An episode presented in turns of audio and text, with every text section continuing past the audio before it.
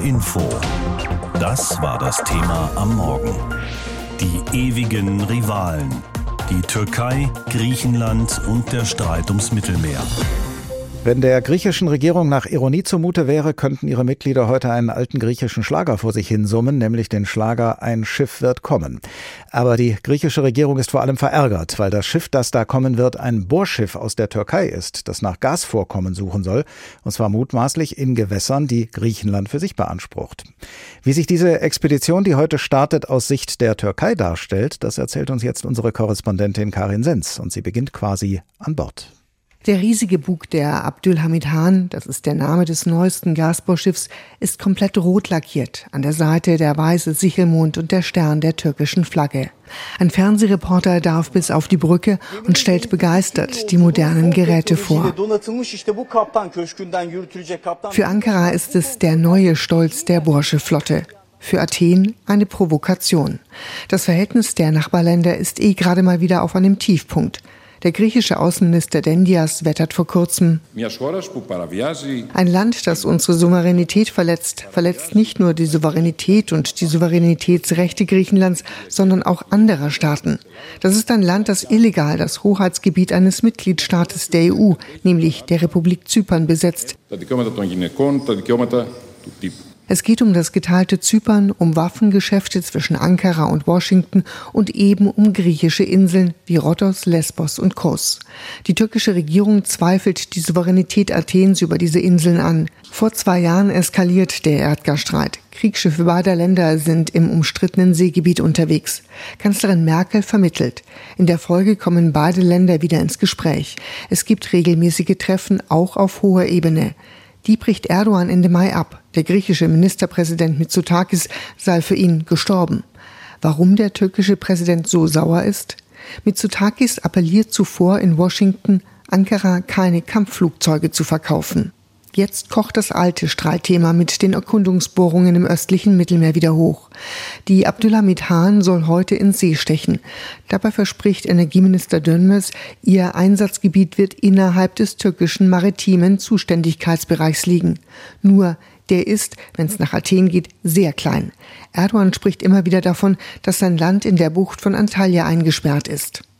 Tatsächlich, wenn man das Seerechtsabkommen von 1982 so wie Griechenland auslegt, steht der Türkei nur ein verhältnismäßig schmaler Streifen an ausschließlicher Wirtschaftszone zu, in der sie Bodenschätze wie Erdgas ausbeuten darf. Außenminister Çavuşoğlu gibt sich gestern lösungsorientiert. Aber Griechenland fehlt der politische Wille zur Lösung der Fragen. Griechenland wird seine alten Gewohnheiten nicht müde, schimpft er.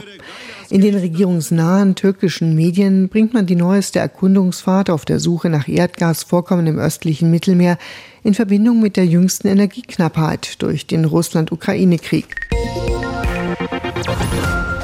HR Info, das Thema. Die ewigen Rivalen. Die Türkei, Griechenland und der Streit ums Mittelmeer. Dieser Streit bekommt von heute an wieder neue Nahrung, denn die türkische Regierung schickt mal wieder ein Bohrschiff ins Mittelmeer. Die Nachbarländer Griechenland und Türkei streiten ja schon seit geraumer Zeit um die Gasvorkommen im östlichen Teil des Mittelmeers und die griechische Regierung wirft der türkischen vor, besagte Gasvorkommen dort illegal zu erkunden. Die türkische Regierung wehrt sich gegen diesen Vorwurf und vertritt den Standpunkt, dass ihre Erdgassuche rechtmäßig sei. Vor zwei Jahren, im Sommer 2020, standen beide Länder in dieser Frage schon mal hart am Rande eines bewaffneten Konflikts. Und damit nicht genug. Seit Monaten zieht die türkische Regierung nun auch noch die griechische Souveränität über 22 Inseln in der Ägäis in Zweifel. Dazu gehören die Inseln Lesbos, Chios und Samos und die Dodekanes-Inselgruppe um Rhodos und Kos. Und darüber hinaus vertritt die türkische Regierung neuerdings die Ansicht, dass auch Kreta zur Türkei gehören solle. Christian Brakel leitet das Büro der Grünen nahen Heinrich-Böll-Stiftung in Istanbul und mit ihm habe ich vor der Sendung gesprochen. Herr Brakel, das hört sich alles nach einem maximalen Konfrontationskurs von Seiten der türkischen Regierung an. Was könnte Präsident Erdogan denn damit bezwecken? Wir sind ein Jahr vor den Wahlen. Umfragewerte der Regierung sind nicht besonders gut und dieses nationalistische Säbelklappern ist etwas, was immer relativ gut im Inneren ankommt. Dann sind aber die außenpolitischen Verwerfungen mit Griechenland ist ja etwas, was schon sehr lange Tradition hat, also jetzt auch nicht nur unter der aktuellen Regierung, sondern schon Jahrzehnte zurückliegt und was immer wieder hervorkommt. Und dann geht es äh, natürlich um geostrategische Interessenverschiebungen in der Region, gerade was äh, die Amerikaner angeht, die ja in den letzten Jahren Jahren sich eher von der Türkei zurückgezogen haben und stärker auf Griechenland konzentriert haben als Verbündeten in der Region. Wir haben es beide schon erwähnt, die Türkei und Griechenland liegen nicht zum ersten Mal über Kreuz in einer solchen Frage. Äh, was für eine Qualität hat dieser Konflikt, den wir jetzt gerade erleben, aus Ihrer Sicht? Ist das gefährlicher, als wir es bisher gehabt haben? Also es kommt darauf an, mit was Sie es vergleichen. Wenn Sie es vergleichen mit den äh, Zusammenstößen der Eskalation, die wir vor zwei Jahren hatten, ähm, wo ja auch ein französisches Kriegsschiff irgendwie in Mitleidenschaft gezogen worden ist, dann würde ich sagen, ist das jetzt noch eine Stufe drunter, weil wir noch keine so starke militärische Eskalation gesehen haben. Das Stärkste, was es bisher gab, waren Überflüge von türkischen äh, Flugzeugen über griechische Inseln beziehungsweise auch über das griechische Festland. Wenn Sie es aber mit vor ein paar Jahrzehnten vergleichen, dann hat es eine neue Qualität insofern, als es damals zumindest immer so war, dass es die USA gab, die sich als Mittler einschalten konnten und sagen konnten, gut, wir haben hier zwei NATO-Verbündete, ihr müsst irgendwie miteinander auskommen. Und das fällt leider aus in den letzten Jahren. Es ist zuerst ausgefallen wegen Präsident Trump und äh, aber mehr und mehr eben auch, weil die Türkei die USA nicht mehr als äh, Makler in diesem Bereich anerkennt. Dass die türkische Regierung das schon erwähnte Gasbohrschiff ins Mittelmeer schickt, kommt ja nicht nur in Griechenland schlecht an, sondern auch in der Europäischen Union insgesamt. Ist Erdogan das egal? Es ist nicht komplett egal. Äh, wir wissen, es gibt ja auch immer noch europäische Sanktionen, irgendwie zum Teil gegen die, die türkischen äh, Industrien, die da beteiligt sind. Aber grundsätzlich ist die Haltung in Ankara schon bei vielen Sachen, was die Europäer angeht, ja, wir brauchen Europa, aber die Europäer brauchen uns noch viel stärker. Und äh, vor allen Dingen anders als wir sind die Europäer nicht bereit, äh, einen Preis zu zahlen für das, was sie politisch wollen. Und deswegen wird es im Prinzip nie ernsthaftes Vorgehen gegen uns geben, weil die Europäer eben immer meistens gesagt haben, wir rudern lieber ein Stückchen zurück. Wie steht eigentlich die türkische Bevölkerung zu dem Thema? Will sie mehrheitlich eine territoriale Ausdehnung der Türkei und einen Konflikt mit Griechenland wegen der Erdgasvorkommen? Nein, ich glaube, man muss es auch nochmal äh, zurechtdrücken. Diese Sachen wie etwa, dass Kreta türkisch sein soll, das sind wirklich äh, bizarre, nationalistische, feuchte Träume, die wirklich nur von einem sehr geringen Teil der türkischen Bevölkerung und auch nur von einem sehr kleinen Teil in der türkischen Regierung geteilt werden.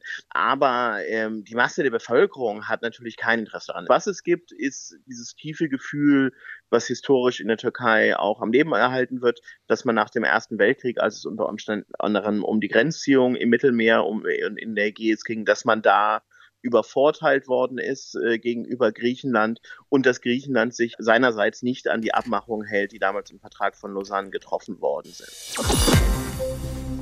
Die Türkei und Griechenland, das sind Nachbarn. Sie teilen sich über Land knapp 200 Kilometer Grenze. Dazu liegen die beiden Staaten auch auf der See direkt beieinander, und zwar in der östlichen Ägäis. Es ist eine Nachbarschaft, die politisch gesehen nicht frei ist von Spannungen. Viele Menschen in Griechenland blicken mit Sorge in Richtung Türkei. Sie fühlen sich aus Richtung Osten provoziert. Der nächste Streit scheint schon vorprogrammiert, denn die Türkei will jetzt erneut ein Bohrschiff ins Mittelmeer schicken, um dort nach Erdgas zu suchen. Verena Schelter mit dem Blick aus Griechenland. Michalis und Panayotis sind beide schon im Ruhestand.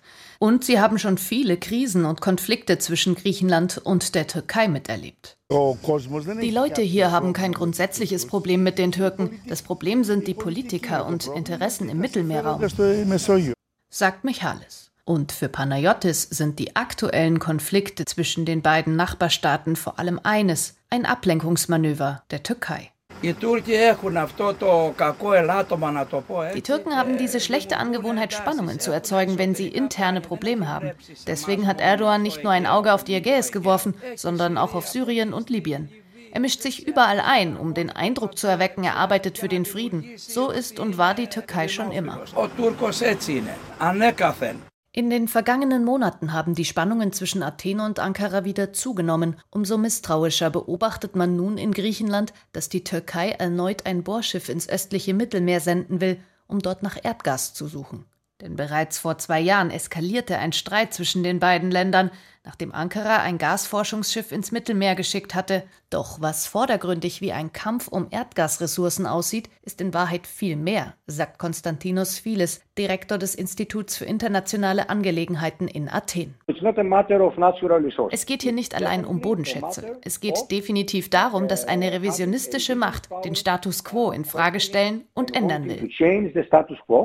Mit anderen Worten, im Kern geht es um die Frage, wem gehört was in der Ägäis und im östlichen Mittelmeer. Das ist an sich seit Jahrzehnten durch verschiedene internationale Verträge geklärt. Doch die stellt der türkische Präsident Erdogan seit geraumer Zeit in Frage. Die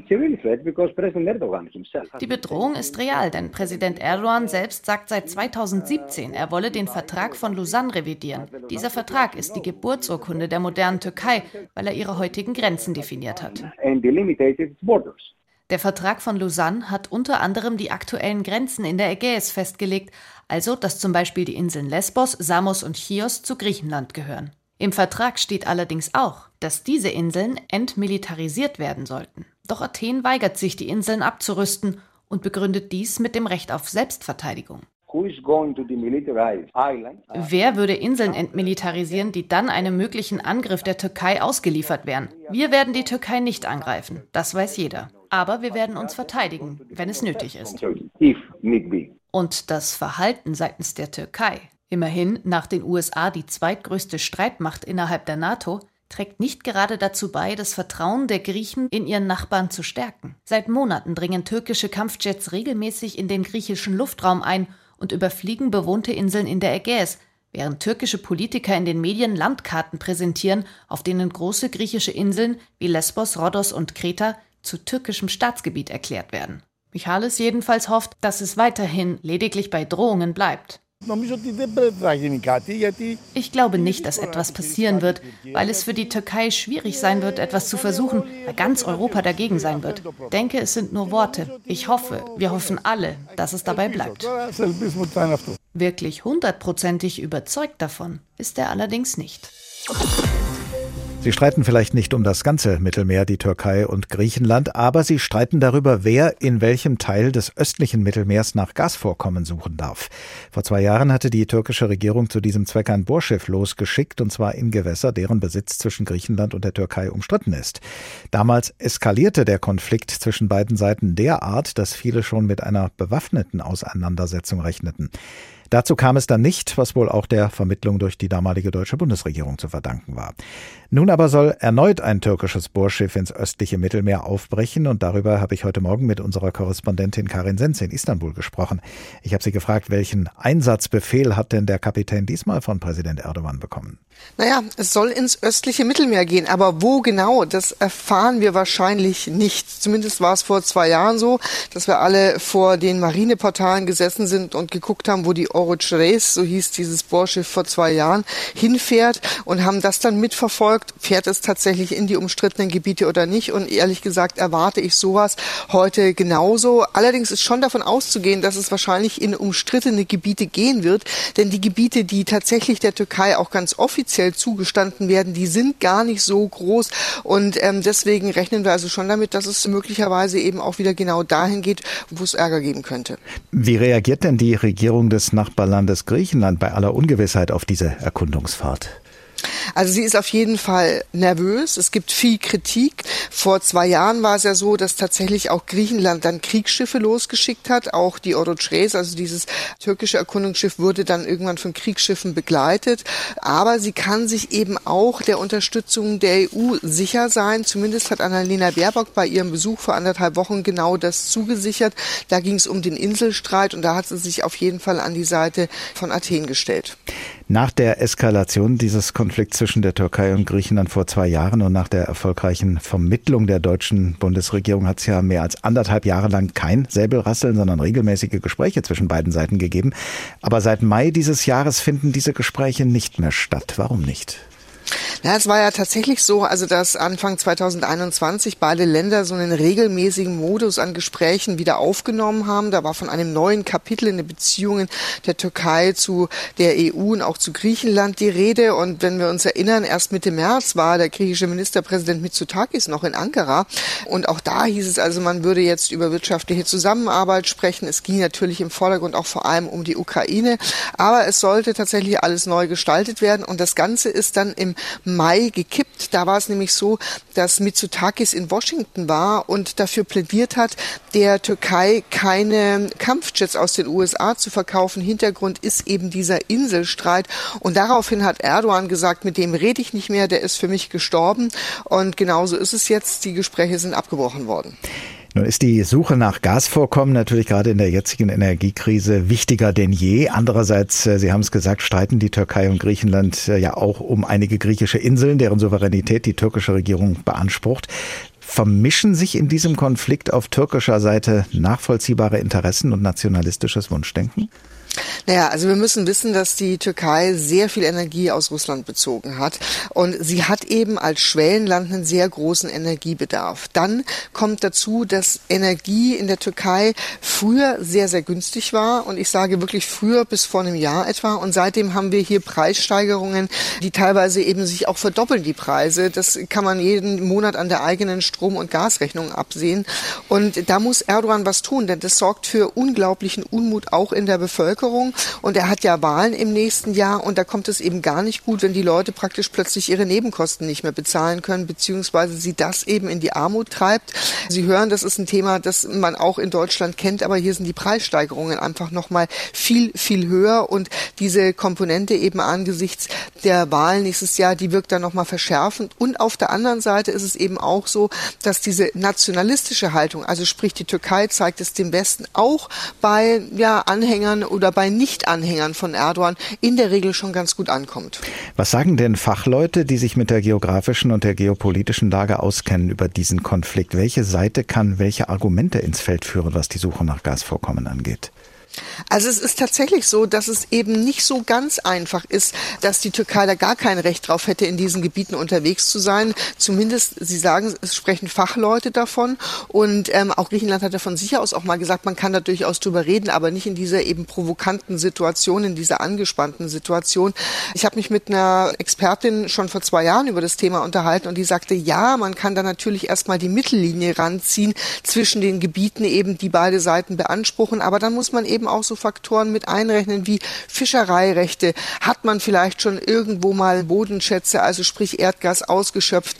Wie lang ist die Küstenlinie? Das ist was, was eben beispielsweise auch für die Türkei sprechen würde, die eine sehr lange Küstenlinie hat. Verzerren kleine Inseln möglicherweise das Bild. Auch das könnte eben auch für die Türkei sprechen, weil die eben relativ wenig Inseln hat und Griechenland da eben sehr viel. Man müsse also eben nicht nur gucken, was liegt auch faktisch auf dem Tisch, sondern auch eine Verhältnismäßigkeit der beiden Länder sehen. HR Info. Das Thema. Wer es hört, hat mehr zu sagen.